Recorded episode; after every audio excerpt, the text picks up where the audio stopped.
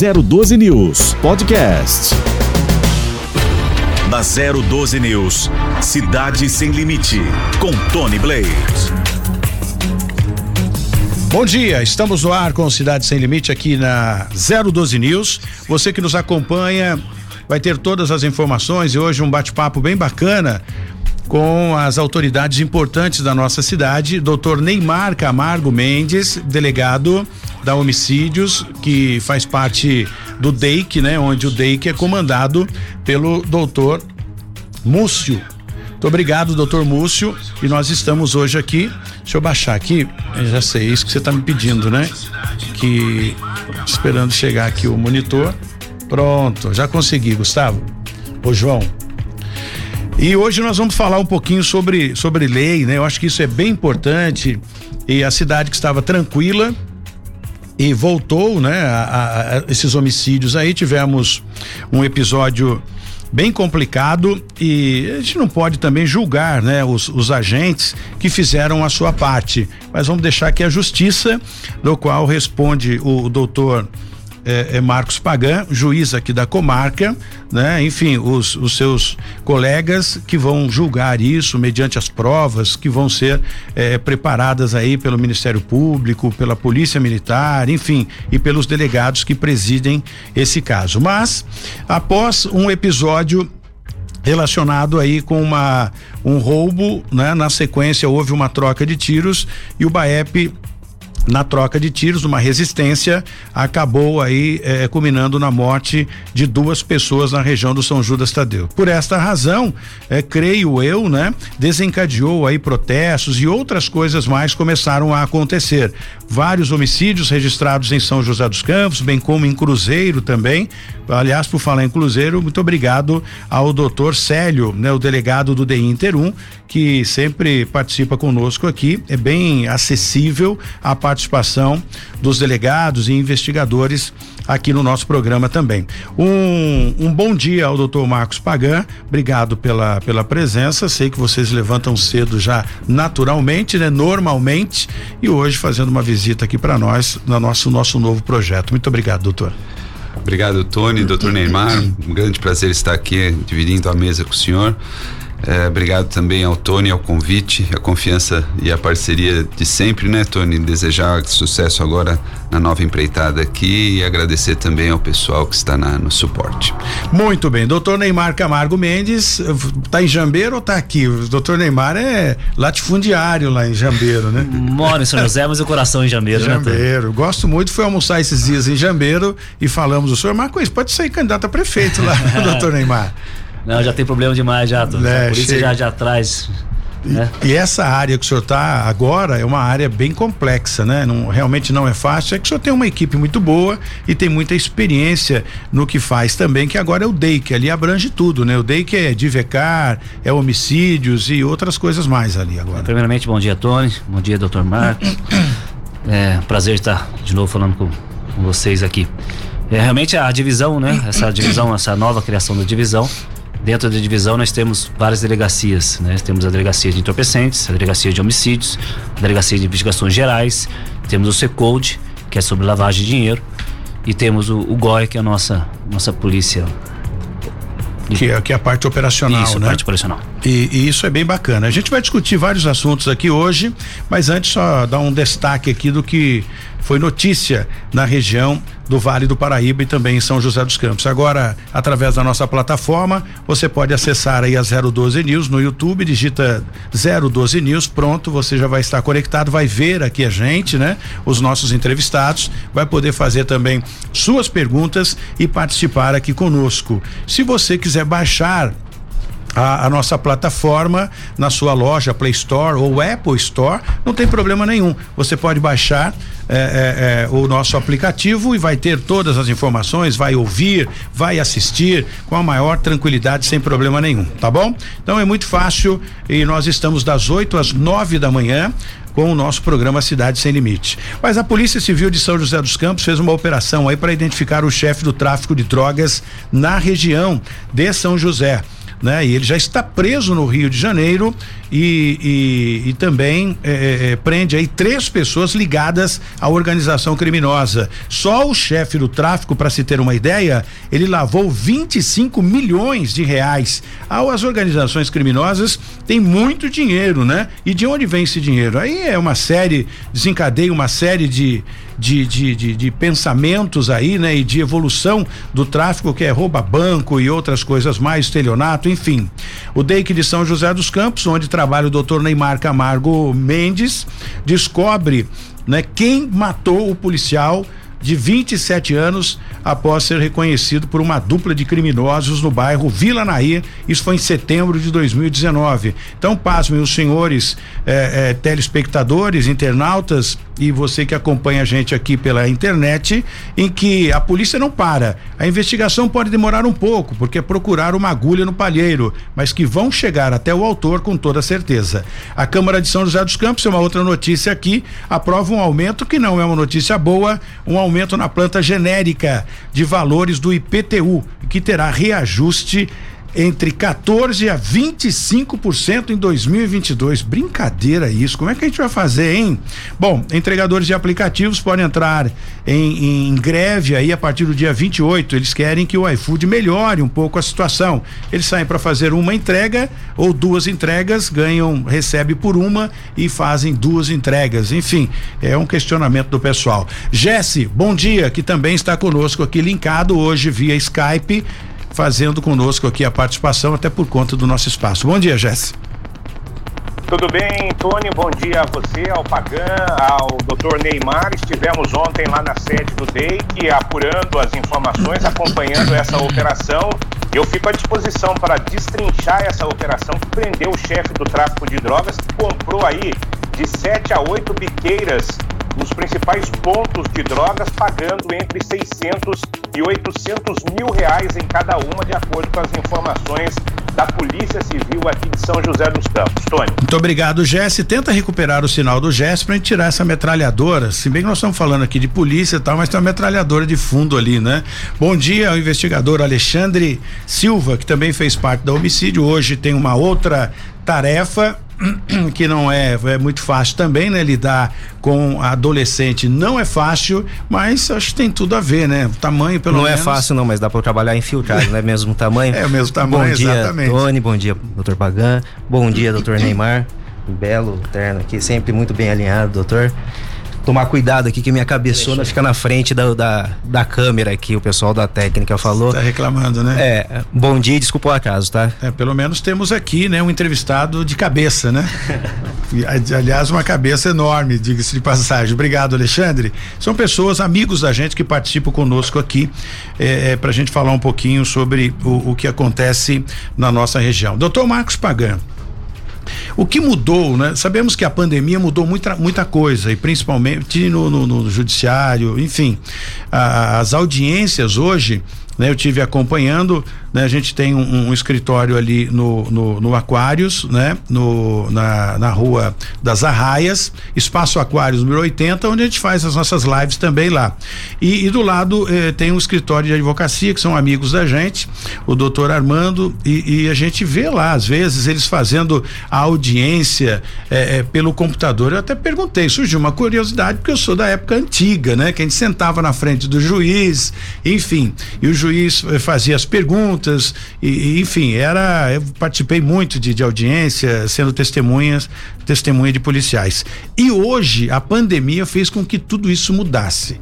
Isso vai continuar assim, já é uma regra, né? Já faz parte do que do dia a dia do judiciário ou, ou acabando a pandemia pode voltar às audiências presenciais? Tony, nós estamos numa fase de transição. a pandemia nos forçou a acelerar alguma coisa que já estava acontecendo, que era justamente o fato de que a digitalização né, estava em pleno curso, não só a digitalização, como também a virtualização estava começando a acontecer. A pandemia acelerou isso eu acho que o futuro, nós estávamos discutindo isso é, num, num fórum, um fórum nacional dos juizados especiais, são juízes de todo o Brasil, discutindo essas questões, inclusive relacionadas aos efeitos da pandemia no Poder Judiciário. O que eu enxergo para o futuro é um sistema híbrido. Nós vamos ter continuar uh, com uh, audiências presenciais em que os júris, por exemplo, as audiências, uh, algumas das audiências criminais também, mas há algumas outras que precisam desse contato pessoal. Nós vamos, já estamos nos preparando para receber de volta o público presencial, mas com toda a segurança, não é? com todos os protocolos sanitários. É, e muito provavelmente há, há, coisas que são irreversíveis. Essa virtualização, o pessoal da polícia aqui sabe como é difícil fazer essas tais de audiências de, de custódia, o custo que há para o Estado e também a questão da segurança. É muito provável, né? há, há um movimento muito forte para a gente manter as audiências de custódia é, no, no ambiente virtual mas outras, eh, algumas outras nós temos um ganho com esses recursos tecnológicos, outros não, outras não, né? Então eh, temos também uma bola dividida aí entre os profissionais, tanto os advogados quanto os próprios juízes. Alguns gostam da, da do ambiente virtual, outros não. Então muito provavelmente nós vamos caminhar mesmo para um sistema híbrido. Eu, eu tenho dito que nós teremos dois trilhos: o trilho do processo digital, aqueles que não exigem muito essa presença. Você mencionou aqui do passado como era era no passado, eu cheguei a pegar um comecinho ainda da, da, da, da máquina de escrever, não é? era datilografado.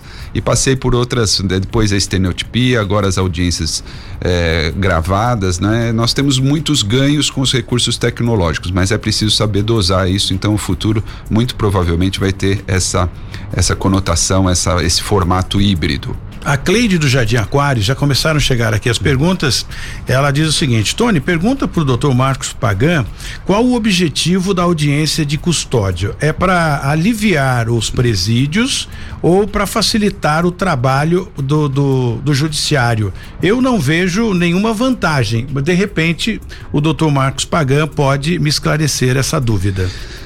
Olha, ela tem razão porque isso também é muito polêmico dentro do, do próprio poder judiciário, não é? Mas é uma lei, foi é, passou, nós é, acabamos tendo que dar uma acomodada, uma arredondada eu também tinha, era um pouco cético e, e, tenho diversas ressalvas. O próprio Poder Judiciário tem algumas ressalvas em relação à audiência de custódia, mas a verdade é que nós fazíamos esse trabalho é, sem esse trabalho de verificação, de filtro, sem esse contato pessoal. Então, a audiência virtual, se ela, a, audiência de custódia, se ela se mantiver na, na modalidade virtual, eu acho que é um ganho. É um ganho porque a gente consegue fazer um filtro. Aqueles casos em que realmente não há necessidade de manter aquela prisão e isso também tem um custo para o Estado e tem também outras consequências, ali tem um ganho. É preciso, no entanto, e nós estamos fazendo isso, é uma fase de transição, é aprimorar essa, essa audiência de custódia para que ela não vire simplesmente uma audiência do réu, daquele que foi preso. É preciso considerar também, nós temos aí um demandismo, é, e por outro lado, é preciso reconhecer, eu estou aqui com os policiais, né, e tenho maior respeito, fui juiz criminal há muito tempo, mas a gente sabe que em algum outro caso, essa, é, esse é o objetivo também da audiência de custódia, é conter algum abuso que possa acontecer naquela prisão em flagrante. Então é preciso aprimorar, ela tem ganhos, eu acho que o saldo hoje é positivo. Para a polícia, doutor Neymar, o senhor que que está constantemente prendendo e na sua área prende todos os dias, esclarece, elucida, né, crimes aí todos os dias. A audiência de custódia, na sua opinião, ela favoreceu? Existem alguns pontos, como disse o doutor eh, Marcos Pagan, a, a, a ser ainda eh, eh, pontuado e resolvido? Ou para a polícia isso é um, uma pedra no sapato? Como, como o doutor falou, na verdade, antigamente a gente lavrava o auto prisão flagrante. No prazo de 24 horas, nós tínhamos que caminhar ao Poder Judiciário que analisava a situação flagrancial do, do indiciado. É, o grande problema, né, doutor Marcos, é a relação à logística, né? É bem, bem complicado isso aí. A gente é, traz um transtorno muito grande para os, para os policiais né, que, que, que efetuaram a prisão. Vou dar um exemplo concreto aqui, o nosso aqui. Nós temos que levar o é, fazer, levar o preso para Caçapava, né, num dia, aí ter que disponibilizar uma equipe para ir no outro dia seguinte, levar em Caçapava, pegar em Caçapava, trazer para São José no dia de custódia, aí posteriormente, né, conforme a decisão judicial, ou encaminhar para o CDP, né, nesse ponto. Então, é, o que a gente pode dizer é que é, os delegados de polícia ele já faz essa análise, né? É dever do delegado de polícia. O delegado de polícia ele é um garantidor de direitos, primeiramente. É, essa essa é imagem que a Polícia Civil tem que criar, tem que, que construir com, com o passar do tempo. É, então essa análise tem que ser feita, é uma obrigação do delegado de polícia analisar a situação flagrancial, todas as situações e lavrar o flagrante e comunicar devidamente ao Poder Judiciário. É, e é, um, é um trabalho muito difícil, né? Eu conversava com o doutor Fernando Pato, delegado da, do sexto DP, então, é, existe também né, aqueles, aqueles problemas gerados em uma ocorrência que o delegado tem que intervir, na sequência vai para o judiciário para decidir essa questão, envolve Ministério Público, enfim, promotoria, é realmente complicado, como no caso dessa resistência com, com o BAEP. Eu conversava com o doutor Fernando Pato e ele dizia, Tony, houve a resistência e são esferas diferentes, né? A corregedoria chegou até o meu distrito, né, para resolver o problema com o, o, os, os, policiais militares por conta dessa resistência. Só que houve ali, né, já uma segunda discussão eh, que eles queriam resolver e também prender os policiais que teriam derrubado, o, o como é, é o, o, dito popular aí no, na, na, polícia, né? E aí o meu distrito ficou tumultuado. Então vejam, vocês que acompanham aqui através da, da, da internet, o trabalho do delegado numa situação dessa. Ele tem que administrar o conflito entre corregedoria da Polícia Militar, querendo punir ali os policiais que fizeram o seu trabalho, cabe a eles, obviamente, mas não no momento eh, em que havia a apresentação, né, que estava acontecendo a apresentação da ocorrência. Ou seja, é um embrólio que, que, que se causa ali e fica realmente bastante complicado. Doutor Neymar, por exemplo, como delegado, já deve ter vivido isso muitas vezes, né? E depois tem uma sequência depois da corregedoria, entra o Ministério Público e cai no doutor Marcos Pagão ou nos colegas dele para definir e destrinchar tudo isso. E isso, Tony, é, tem que ser decidido naquele momento, né? Você não pode levar para casa, né? É, então é aquela, aquela aquela decisão que pode gerar uma consequência, né? A gente está tá falando sobre liberdade de pessoas, né? Então esse preparo é muito importante para o delegado. Aproveitando o gancho do assunto anterior das audiências virtuais e aproveitando o doutor Neymar aqui, que ele sempre é pioneiro em algumas questões, o tribunal já se adiantou no começo da pandemia e fez uma regulamentação para as audiências virtuais. É assim, é uma puta de uma evolução, é mais barata, acaba funcionando melhor. Na polícia ainda não tem uma regulamentação e a gente percebe que tem muitas diligências que dá para fazer virtual, oitiva de testemunha e tal. Doutor, tem alguma regulamentação? Como é que tá isso daí na polícia? Não tem regulamentação, mas a gente já está fazendo. Está né? fazendo. É, é, que bom. É, principalmente em cartas precatórias assim, em outros estados. Né? A gente não sabe como vai ser essa recepção pelo Poder Judiciário ainda, né? Vamos aguardar um pouco. É, mas teve vários casos que no, de inquéritos que pessoas estão morando em outros estados, que a dificuldade, sabe da dificuldade quando você envia uma carta precatória, né, para ser ouvido de outro estado, a demora para retornar. Então eu estou fazendo um virtual acabo certificando, né? E... Eu acho muito bom, viu, doutor Neymar? Acho que esse ponto é bem importante, era uma discussão que nós tínhamos. Há uma resistência, principalmente dos mais antigos, quanto a esses recursos tecnológicos, mas não faz mais sentido agora. A precatória vai perder, vai perder. Nós estávamos discutindo, inclusive, por que certificar determinados atos, se hoje está tudo feito já pelo próprio sistema. Então é muito importante, isso vai ser acomodado, é uma fase de transição.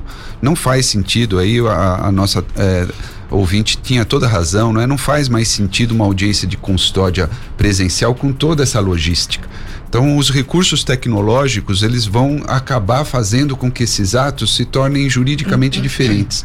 E o doutor, só para completar, tocou num ponto muito importante. Não faz sentido o delegado, uma pessoa tão preparada, e nós não dermos, darmos a ele a responsabilidade que ele tem e cobrar também, não é? Então há, há que se também repensar algumas funções. Hoje o delegado tem mesmo essa função, é uma função técnica, sempre teve, mas hoje cada vez mais os concursos mais difíceis, então eles são capacitados e nós tivemos uma discussão, o senhor sabe, sobre essa questão da, da tipicidade, uma ação civil pública lá. Eu, eu sou a favor, sou a favor que o delegado também faça esse filtro, porque senão nós ficamos repetindo, né? Tem o delegado, depois tem o promotor, tem o juiz, nós temos que dar responsabilidade aos agentes públicos e cobrar deles. Só, só para o pessoal entender e exemplificar essa questão no âmbito policial, a, as, as investigações, elas têm, as diligências têm que ser muito feitas muito rápidas. A gente teve um caso lá no QRDP em que a vítima, ela pegou e fez o boletim de ocorrência e ela não foi ouvida em declaração. Durante a investigação, nós identificamos quem que era o autor, nós sabíamos onde o autor estava e carecia fazer a representação para o mandado de busca, mas faltava ouvir a vítima em declaração. E lá na Zona Norte, às vezes a vítima mora a 20 quilômetros, é muito longe e ela tinha acesso a, a smartphone. Então você esperar a diligência até essa vídeo dava para fazer remotamente e infelizmente a gente não tem ainda uma regulamentação, mas o doutor, é, como sempre, aí na frente da e resolvendo os problemas. Bom, eu quero aproveitar que o Jesse que está com a gente aqui no, no, no Skype, vamos ver se a metralhadora é, descarregou, né? E aí ele consegue falar com um som mais nítido para gente a respeito dessa operação que foi feita pela Polícia Civil, né? Eh, o doutor Neymar está à frente desse trabalho também, que conseguiu, portanto, eh, em contato com a polícia no Rio de Janeiro e esse indivíduo, né, eh, ligado a essa facção criminosa já está preso no Rio de Janeiro. Jesse, destrincha esse caso para gente para depois a gente ouvir o parecer do doutor Neymar. Pois é, Tony, foram 28 mandados de busca e também de prisão que foram realizados no dia de ontem, sendo 24 de 24 mandados de buscas, né, na casa de familiares e também das pessoas aí desta organização criminosa em Jacareí, Caçapava, são José dos Campos, Santo André e também Guarulhos, e quatro mandados de prisão. É, existe uma pessoa até ontem, né, que estava foragida, três pessoas presas, uma em Jacareí, outra em São José dos Campos e outra também na cidade de Guarulhos. Nós estivemos lá na sede do The Inter, do DEIC, e conversamos com o Dr. Múcio e também com o Dr. Edson. Vamos acompanhar aí os principais trechos desta entrevista. Tony. É, é uma operação, é, é uma operação que, que, cujo objetivo é uma nova abordagem para eh, ferir, ferir de forma bastante contundente o, as organizações que promovem o tráfico. O doutor Edson presidiu brilhantemente essa operação até hoje. Eu acho que ele pode, os detalhes ficam com ele. É, eu, quando o senhor fala em ferir, doutor Múcio, o senhor fala que exatamente mexer no cerne financeiro dessas organizações criminosas, né? Nós temos que mudar a concepção que eu também tinha essa concepção que uma, uma, uma, uma um trabalho bem efetivo da, da polícia, do Estado, é aprender uma tonelada de droga. Não. A droga, o trabalho efetivo é atingir todo o ativo financeiro, toda a estrutura que essas pessoas que estão se locupletando se eu puder passar uma mensagem, somente aqueles coitadinhos, né? Coitadinho entre aspas, mas estão lá na, na, ponta promovendo a venda, esses que são, esses vai no enfrentamento com a polícia, esses que são presos, esses que passam três, quatro anos encarcerados, tá? Estão promovendo a riqueza que não é pequena, é grande, tá? Justamente desses cabeças. Doutor Edson, falando um pouquinho aí a respeito da operação, resumo por gentileza movimentação, prisão, mandados de busca, como é que foi? Boa noite. Na data de hoje, nós desencadeamos uh, o cumprimento de 24 mandados de busca e apreensão e alguns mandados de prisão, prisão temporárias expedidos em uma investigação que já dura desde o mês de abril ali aproximadamente, é, onde conseguimos identificar uma pessoa integrante de uma organização criminosa responsável pelo setor financeiro e pela parte diplomática dessa facção. Ele era o responsável por promover a interlocução com outros integrantes de organizações criminosas independentes e proceder à venda de drogas e armas para esses grupos. Ele atuava aqui na região do Vale do Paraíba, em São José dos Campos, e também tinha aí sociedade com imobiliárias, né? Isso. Essas, essas imobiliárias atuavam em conjunto com ele, um, uma dessas imobiliárias diretamente, como sócio a fim de promover a compra e venda de imóveis com valores provenientes do tráfico de drogas realizado. E só ele movimentou aí em torno de 25 milhões, é isso? Isso, em um período curto foi, houve uma movimentação de valores em espécie, contas bancárias, aquisição de bens, é, aquisição de imóveis com é, valores provenientes do tráfico de drogas. Agora, né, doutor Múcio, a operação segue porque é só o princípio, é só o Gênesis, né? Sim, essa é a primeira é, feita por essa nova divisão, tá? Que está em funcionamento aqui na, na região do Vale Litoral. Muito bem, então aí o, os delegados, né, que estiveram à frente desta operação, Tony, hum. cada biqueira de 600 a 800 mil reais, de acordo com informações da polícia, que foram adquiridas por este empresário que mora em um condomínio luxuoso de São José dos Campos, a família vive. Para você ter uma ideia, de acordo com os policiais, ele mergulha na piscina na sala da casa dele e sai do outro lado. Então, é realmente alto padrão. E ele se associou a duas imobiliárias aqui de São José dos Campos exatamente para fazer a compra desses imóveis e também a lavagem desse dinheiro todo. Ele está preso no Rio de Janeiro, a prisão dele, a transferência dele já foi pedida pela polícia de São José dos Campos. Tony.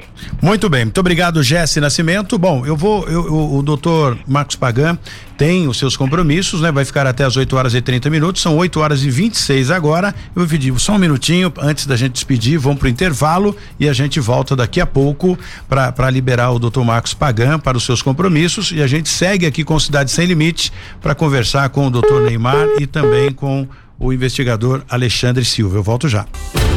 Na 012 News, Cidade Sem Limite, com Tony Blaze. Muito bem, estamos de volta, 8 horas e 31 minutos. Muito obrigado pela sua audiência aqui na 012 News, programa Cidade Sem Limite. E que eu vou me despedir aqui do doutor Marcos Pagan. Tem os seus compromissos, né? Sabemos que a agenda de um juiz não é fácil, participa de fóruns, enfim, tem as audiências, os problemas a serem resolvidos, mas é um prazer ele se deslocar até o nosso estúdio para conversar um pouquinho com a gente, sabe o carinho que eu tenho, o respeito que eu tenho pela, pelo senhor, doutor. Né? E, e, eu sei, eu tenho certeza que a recíproca é verdadeira, nossa amizade é de longas datas por conta do trabalho sério de, de ambos. Fico muito feliz de receber o senhor aqui no nosso novo projeto. Na verdade, é um grande privilégio para mim vir aqui é, nesse programa e nesse, nesse momento inicial, né, Tony? Vai ficar combinado que isso daqui foi só um café, tá bom? Pois nós vamos aqui prosseguir. Eu é, tenho, espero ser convidado novamente aí com mais tempo e agradecer, não só desejar sucesso. Também foi um grande prazer encontrar aqui o Dr. Neymar, o Alexandre. É, a gente conversou de coisas interessantes aqui também, não é? E a gente está sempre tentando, é, nós como servidores públicos que somos, precisamos estar mais perto da população. Saber ouvir é necessário para que a gente possa também aprimorar os nossos serviços. E, não... e nesse meio campo, a imprensa, não é? é? é eu acho que cada um fazendo o seu papel isso a gente consegue melhorar o Brasil. Então, você, Tony, com toda, não só a sua experiência, mas com todo o seu carisma e a sua competência, é, certamente terá muito sucesso nessa nova empreitada. É isso que eu desejo. Eu não posso deixar de agradecer, com toda certeza ele está assistindo, né, acompanhando a gente lá, o doutor Bedinarski. O primeiro nome dele me falhou agora. É José Luiz Bedinarski. José Luiz Bedinarski. Que aliás é meu vizinho, quero mandar um abração para ele também. E o doutor Márcio Vasconcelos, né? Ele que cuida dessa essa garotada toda é o juiz da vara da infância, que também a gente tem um respeito muito grande, esse trio, né? Que, que lida com as coisas mais difíceis, com pessoas e a decisão aí da vida das pessoas realmente não é uma tarefa fácil. Muito obrigado, doutor. Seja sempre à vontade para vir aqui. Muito, mais uma vez, muito obrigado ao convite. Um grande abraço também aos nossos ouvintes. Um ótimo fim de semana para vocês. Ao senhor também. E a gente segue aqui com o nosso Cidade Sem Limite. Pedir para o João, pede para Ellen já fazer lá o, o videozinho com, com o doutor, ele tem que sair para os seus compromissos, a gente aproveita lá. Obrigado, viu? Obrigado, doutor. Vá com Deus. Obrigado pela sua participação aqui no nosso Cidade Sem Limite. Doutor Neymar Camargo Mendes, agora, para a gente falar um pouquinho mais sobre é, esses homicídios, né, registrados na nossa região e obviamente o senhor à frente dessa empleitada vai poder falar conosco aí a respeito desse trabalho que a polícia vem fazendo, né? É, é claro, eu não sei se entrou, né, a, a, a na, na, na esfera da, da homicídios, né? Esses crimes que vêm sendo registrado aqui, teve um parece que na zona norte, se não me falha a memória, mas é bom a gente fazer aqui um balanço, né, do que dos crimes que foram registrados nos últimos dias em São José dos Campos. É, em relação ao São José dos Campos, Tony, é, primeiramente é importante a gente ressaltar que nossos índices são bons índices, um índice de, de esclarecimento pela Polícia Civil que São José são índices altos, bem acima da média nacional. Nosso número de, de homicídios por, por 100 mil habitantes, que é só para explicar para os ouvintes, como é feito essa, essa comparação. Então a gente pega o número de, de homicídios e faz por 100 mil habitantes. O que a ONU considera até uma taxa, é, eu não gosto desse termo aceitável, né, mas tolerável, podemos assim dizer, que seria até 10 homicídios por cada 100 mil habitantes. Então, só para resumir, no São José dos Campos, se nós considerarmos que temos 750 mil habitantes, 800 mil habitantes, é, seria 75, 80 homicídios por ano. É, para se ter uma ideia, nós tivemos ano passado 37 homicídios no ano. Então, a gente fez um estudo é, em comparação com outras cidades acima de 500 mil, do mesmo porte de São José dos Campos. E São José dos Campos foi a segunda cidade menos violenta do Brasil. É, tivemos, é, estamos aguardando um pouco ainda, né? É, a gente até procura acompanhar em outros, outras regiões como que vai ser esse efeito pós-pandemia em relação aos homicídios. Esse ano ainda estamos com, tá, está controlado o número de homicídios. Tivemos alguns homicídios agora, principalmente com a, com a, com a saidinha, que é chamada saidinha, é, já está esclarecidos, né? Já estão esclarecidos esses, homicídios e continuamos a trabalhar para que a gente possa dar essa resposta à população. E isso acaba gerando essa confiança e acaba é, tendo um retorno também com a participação da população. Eu ia perguntar aqui pro, pro Dr. Marcos Pagan, mas ele precisou sair. Numa outra oportunidade a gente pergunta, quero ver se eu trago também o promotor, o, o, o José Luiz Bedinarski, agora o nome dele completo, para que a gente discuta um pouco mais essa questão de prisões, né, e, e liberações. Tem aí a lei né, que favorece a, a, chamada saidinha por bom comportamento, aquela coisa toda. Mas eu não consigo entender isso. É, o preso com bom comportamento, olha, ele vai sair porque ele foi privilegiado, ele teve um bom comportamento ao longo da, da, da, da estadia dele no presídio, então ele ganhou essa liberdade. Mas muitos presos, não estou generalizando, mas é, grande parte saem, praticam crimes né, é, é, fora, ou aproveitando dessa saída temporária, voltam, o que gera um problema muito difícil para a polícia, porque quem praticou o crime foi um preso, né? Em liberdade. Ele volta para o presídio até descobrir que foi o crime foi praticado por aquele sujeito que já está cumprindo pena com tornozeleira e aquela coisa toda, ou seja, acumula uma grande quantidade de processos na polícia e sabemos que há uma dificuldade muito grande, né, por, por parte do governo do estado em investimento às forças de segurança, tanto polícia militar como polícia civil e outras forças também. Então é muito complicado. Agora é, é, se é lei, tudo bem, né? O que o juiz acha a respeito dessa saidinha temporária? Será que é uma forma de aliviar e esvaziar um pouco, dar um fôlego lá para os presídios? Ou não sei, ou tem outra conotação essa saída temporária? Ô, ô, Tony, a, o pessoal fala da saidinha, a saidinha vai ter que ter, não adianta. Tem que ter a progressão de pena. Em algum momento, o preso, ele vai ter que sair. O problema não é esse, o problema é a lei de execuções criminais, que coloca, assim, uma progressão de pena muito rápido. O, a, pessoa é presa aí, daí vai 10 anos, 20 anos, mas assim, com pouco tempo ela já sai na rua. Então tem que pegar e ir para a origem do problema, que é a lei de execuções. A pessoa tem que ficar mais tempo presa, e depois de um bom tempo, aí ela tem a saidinha, que é um, uma maneira dele se reabilitar a, a, a viver em sociedade. Só que o problema no Brasil é que essa saidinha acontece muito rápido. As principais informações das rodovias do Vale do Paraíba e Litoral Norte. Trânsito 012 News. É hora da gente falar com o Jesse. Jesse, para quem utiliza as principais rodovias que cortam o Vale do Paraíba, o momento é bom ou razoável? É, tem um, um acidente, Tony, no quilômetro 108 em Taubaté, no sentido São Paulo. É, um motociclista está envolvido.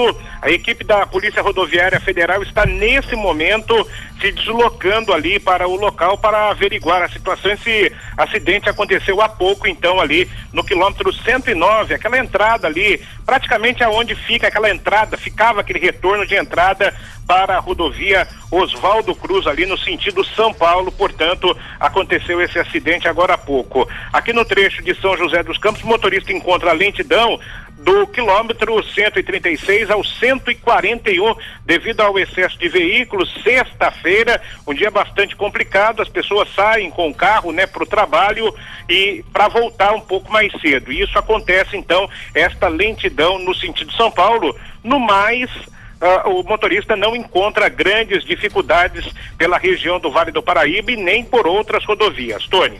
Muito bem, deixa eu aproveitar e falar com o doutor Neymar a respeito de mais um, um, um, crime, né? Criminosos tentaram matar dois homens em uma barbearia no município de São José dos Campos. A tentativa de homicídio aconteceu na noite de quarta-feira no bairro Jardim Pôr do Sol e no local homens de 20 e 24 anos eles foram até é, é, aliás, foram baleados, né? Por outros homens que a polícia está tentando identificar. Isso que eu vou perguntar para o doutor agora, que se dirigiram até a barbearia no intuito de matar aí os jovens. O SAMU esteve no local e levou os feridos para o Hospital da Vila Industrial. O caso foi registrado como tentativa de homicídio no terceiro distrito. Quem responde hoje pelo terceiro distrito? Doutor Segolin. Doutor Segolin. Nossa, saudade, doutor Segolin Neto. Tá certo, faz tempo que eu não passo lá para fazer uma visita. O senhor sabe desse caso aqui, doutor? Então, em relação às tentativas, é, como que é a divisão aqui em São José dos Campos? Quando a, a, a autoria conhecida, é o próprio distrito policial que, que preside-se, o delegado que preside esse inquérito. E sendo autoria desconhecida, acaba indo para a delegacia de homicídios, onde que nós damos, damos continuidade às investigações. Nesse caso, nossa equipe já esteve no local, foi uma tentativa de homicídio. Estamos monitorando a situação das vítimas, que é no primeiro momento que elas puderem já falar. Nossa equipe vai até o hospital, isso é muito comum. A gente não, não espera ela, ela, ela ter alta, a gente vai e já faz um, se tiver que for possível fazer um, a, a oitiva lá no próprio hospital e já tenta apurar todas as provas testemunhais para tentar identificar os autores. Agora, doutor, um pouco falando um pouquinho da, da, da, estatística, né? Os crimes que são mais comuns, né? Aqui na região, a área que é abrangente a sua delegacia. Os crimes mais comuns envolvem adolescente, tem uma faixa etária de idade, todos os crimes estão é, é, é, ligados ao tráfico de drogas. Eu ouço isso de algumas esferas, né?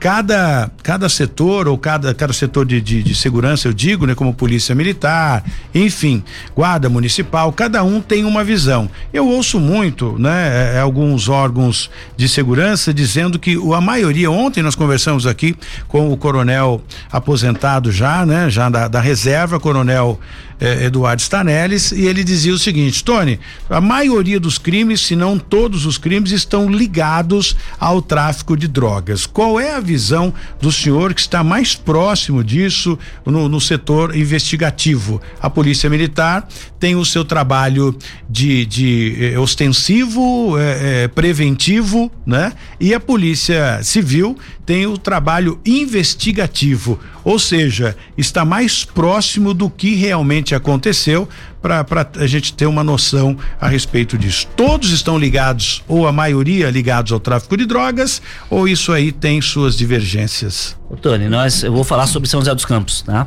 Nós fizemos um trabalho é, ano passado, levantamos todos os homicídios, analisamos, sentamos, fizemos um gráfico, uma estatística, isso foi feito no, no anuário. E dos casos de São José dos Campos, é, apenas 16% estavam relacionados a tráfico de drogas. Esse é o grande problema, né? O, o, o jogador Alexandre muito bem é, sabe disso, trabalhou muito bem né, nessa área. É, e a nossa grande dificuldade. Então, é você fazer esse trabalho é, de inteligência em relação ao tráfico de drogas para que evite. Nós já trabalhamos juntos em vários, vários. Aprendi muito com, com o investigador Alexandre. Tá? Eu que aprendi. E, e pra gente tentar detectar algumas, por exemplo, algum bairro que está tendo algum, algum problema em relação a ponto de drogas, alguma uma disputa, pra gente chegar antes de que essa, essa disputa comece, né? para que se evite várias mortes. Muitas vezes a gente não consegue, acaba acontecendo um, um homicídio, dois homicídios, a gente começa a atuar e pelo menos evita muito mais mortes, né? É, vários bairros nós fizemos isso aqui em São José. Então esse trabalho em São José dos Campos é muito bom, é muito importante que faz que, que, essa, que o número de homicídios relacionado ao tráfico aqui em São José dos Campos seja, seja no, no, baixo em relação a, aos demais. É, eu, eu tava com medo da, da, da, resposta do doutor aqui, porque o Tony fez essa mesma pergunta esses dias aqui para mim, eu dei a mesma resposta. Porque assim, o pessoal imputa ao tráfico de entorpecente a relação dos homicídios. Não, o que você tem que fazer é uma investigação bem feita do tráfico e não deixar que aquele autor de homicídio, que muitas vezes é ligado a crime organizado, continue matando. Aconteceu com o Digão, por exemplo. O Digão, ele matou mais de 20 pessoas, provavelmente, apesar de ele estar tá sendo imputado aí dois ou três homicídios, a gente sabe de várias, inclusive quando era, ele era menor. Aproveitar a oportunidade, porque eu acho que a pergunta que eu mais recebo é o seguinte: o Alexandre, você voltou para a equipe de homicídios? Você está trabalhando na equipe de homicídios? Eu não estou, eu estou trabalhando na vara de, na, na, na delegacia da infância e juventude. É, eu não pretendo voltar para a delegacia de homicídios por dois motivos. Primeiro, porque eu estou bem, estou gostando do trabalho que eu estou fazendo ali. E segundo, hoje eu tenho a certeza que o pessoal que está lá é melhor do que o que a gente estava fazendo no trabalho. É, a gente fez um trabalho que melhorou muito. A gente tive o, o, privilégio de trabalhar com o Dr. Neymar em 2010. Eu acho a gente ficou um tempo bom trabalhando junto. E agora ele, o Bentinho, o Bentinho é, é, é foi colega meu de faculdade. Eu digo que ele é melhor do que eu na investigação, porque eu ainda tenho essa coisa de gostar de aparecer e tal. Ele é discreto e trabalha muito bem, tem uma formação muito boa, ainda mais com o doutor Neymar, que tem uma baita de uma experiência, e o pessoal lá tá fazendo com certeza um trabalho muito melhor.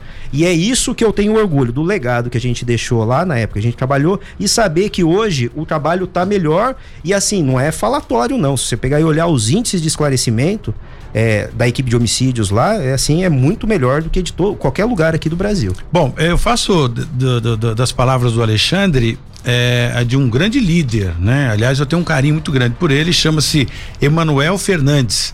Foi prefeito em São José dos Campos, foi deputado federal e ele sempre diz na, nas nossas conversas, né, meu grande amigo, tenho um carinho, né, e admiro muito a forma que ele administrou São José dos Campos e a inteligência dele, ele é, é do INPE, né, inclusive. E ele diz o seguinte: sempre quando eu perguntava, e aí, é, é, Manuel, a gente chamava de Mané, né? Por, por, pela, pela intimidade. E aí, você vai voltar a ser prefeito em São José? E ele disse exatamente o que o Alexandre eh, acabou de colocar. Tony, eu já passei por aqui né? Eu deixei aqui a minha experiência. Então existem pessoas eh, talvez mais experientes que eu, né? Mais jovem, com mais vontade de trabalhar, que pode fazer uma cidade muito melhor do que eu fiz. Então eu voltar a ser prefeito não tenho pretensões. Eu acho que a gente nunca deve voltar. A gente deve sempre olhar para frente. Andar para frente. Eu pensei que você ia falar do líder que era o Alexandre o Grande, só para me sacanear. não. Mas é, é, é a, a grande verdade, né? É para frente sempre. Não adianta a gente voltar né? Você já passou por ali. Então acho que é isso, é, é, é bem legal. Posso fazer uma pergunta, Tony? E aproveitando aí as mudanças, assim, é uma coisa que eu não tive essa experiência, eu, eu é, sempre foi meu sonho, enquanto DIG aí, juntar uma delegacia mais estruturada, mais organizada, com mais recursos. E é o que está acontecendo. É, eu acho que vai ter até mudança de sede, não sei se o doutor pode adiantar alguma coisa em relação a isso daí. Como é que está sendo? O senhor que vivenciou a antiga DIG e agora DEIC com mais estrutura, essa coisa aí, essa operação que foi feita ontem, muita gente vai criticar assim pela falta de apreensão de arma, de droga, mas na, no meu entendimento, esse é o futuro da polícia. Nos Estados Unidos eles fazem muito isso aí, que é o follow money, né? Vá atrás do dinheiro. Essa coisa de pegar e ficar prendendo droga é enxugar gelo, aprendendo armamento é enxugar gelo. Como você bate no crime, a melhor maneira de bater no crime organizado é indo nos destinatários do dinheiro. Assim você quebra a, as facções criminosas. E fica a pergunta aí, doutor, como é que tá sendo agora nessa nova DEIC? É, é, é, essa, é a DEIC, né? A divisão, né? De é, ela era estruturada, como expliquei, dentro tem várias delegacias subordinadas à DEIC. Nós temos a delegacia, a delegacia de entorpecentes, a delegacia de homicídios, a DIG, a, o CECODE, sobre lavagem de dinheiro, e o, e o GOI. É, a ideia, a ideia é, realmente é, é, é louvável, eu acho a ideia nós, mas não podemos é, nos enganar que nós precisamos de estrutura, de material humano, de pessoas. Pessoa, né? É. Pessoa faz investigação, isso é muito importante. E... Não é viatura, não é arma, é pessoa. Tem ir, ir pessoas ali para pegar e fazer investigação. Então a gente espera que seja suprida essa, essa, essa falha, né? por parte do, do governo, é, isso é notório em relação a toda a Polícia Civil do Estado de São Paulo. E que sem investigador e sem você trabalhar com a motivação do investigador, você trabalhar com o material humano, você não vai fazer uma, uma, uma boa investigação, não obstante os recursos materiais. É lamentável, e eu posso falar isso aqui, que os, os políticos, e vamos falar em nível de, de, governadores, né, que de onde sai o dinheiro mais, mais forte, né, o recurso maior. Investir em pessoas, isso outra frase de Emanuel Fernandes. É, é, impressionante, eu cito ele porque é um grande líder, né? Ele dizia, Tony, eu vou fazer uma galeria de é, é, um quilômetro. Né? Eu sei que isso não vai dar voto, mas eu não estou preocupado com voto. Eu estou preocupado com o bem-estar da população que acreditou em mim.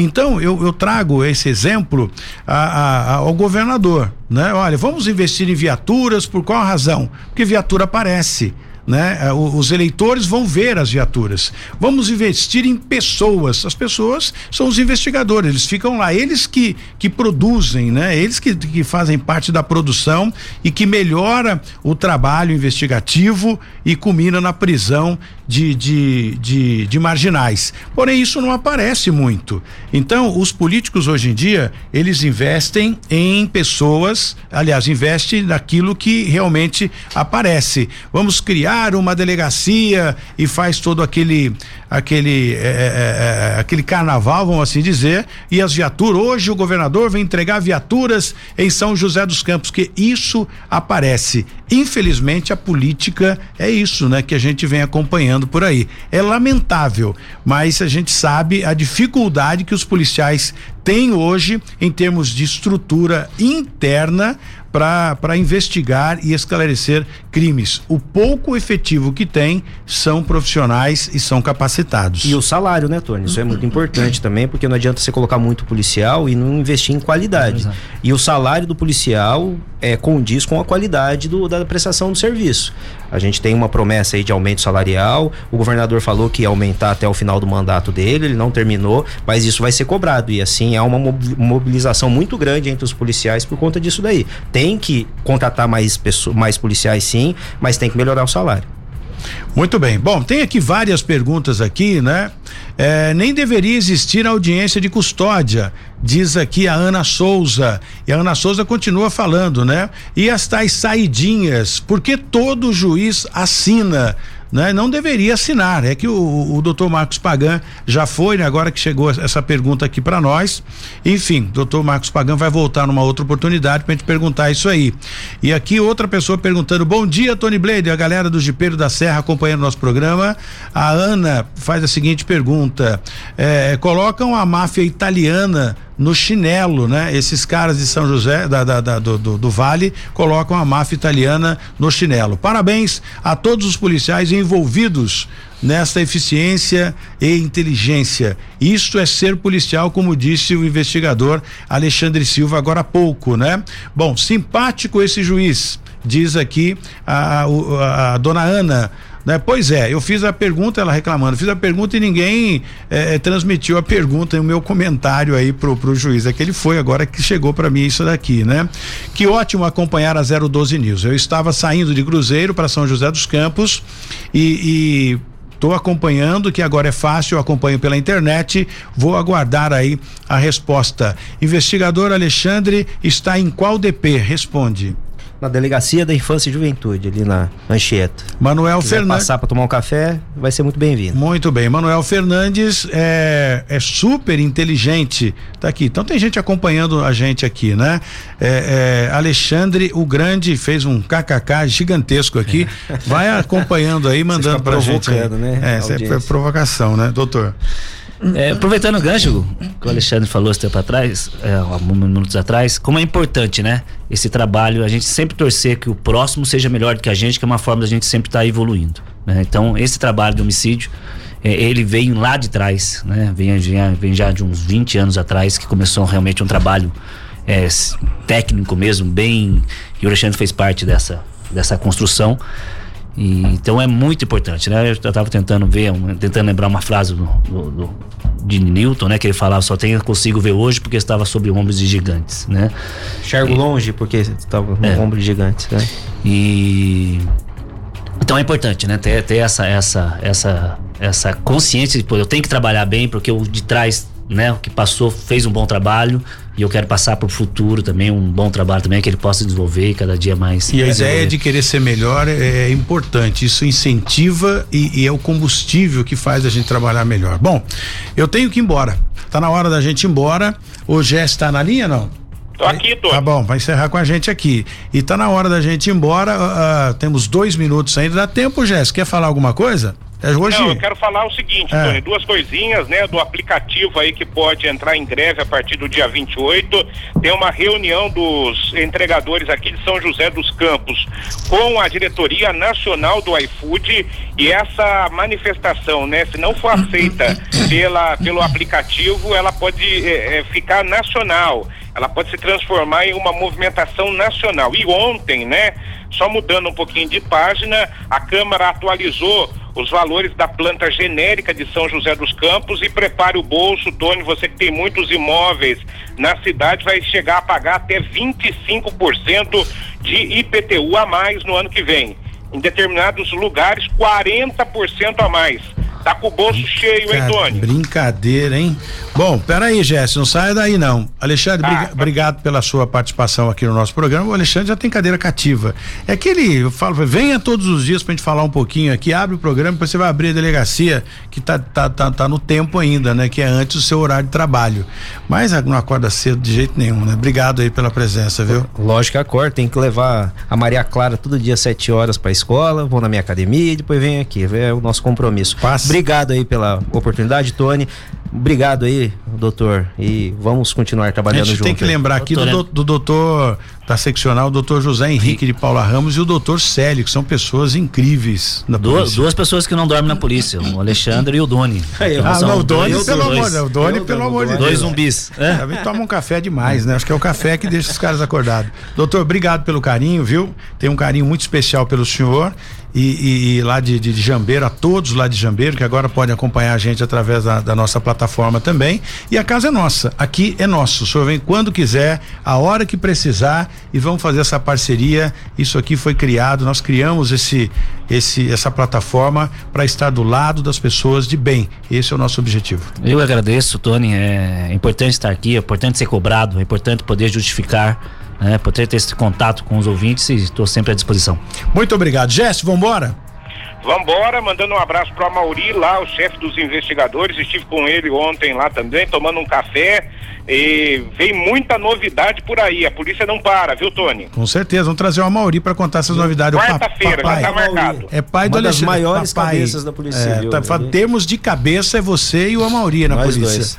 Vambora, gente. Obrigado. Continue com a programação musical aqui da 012 News. A gente volta na segunda-feira. Tenham todos um excelente final de semana. Até lá.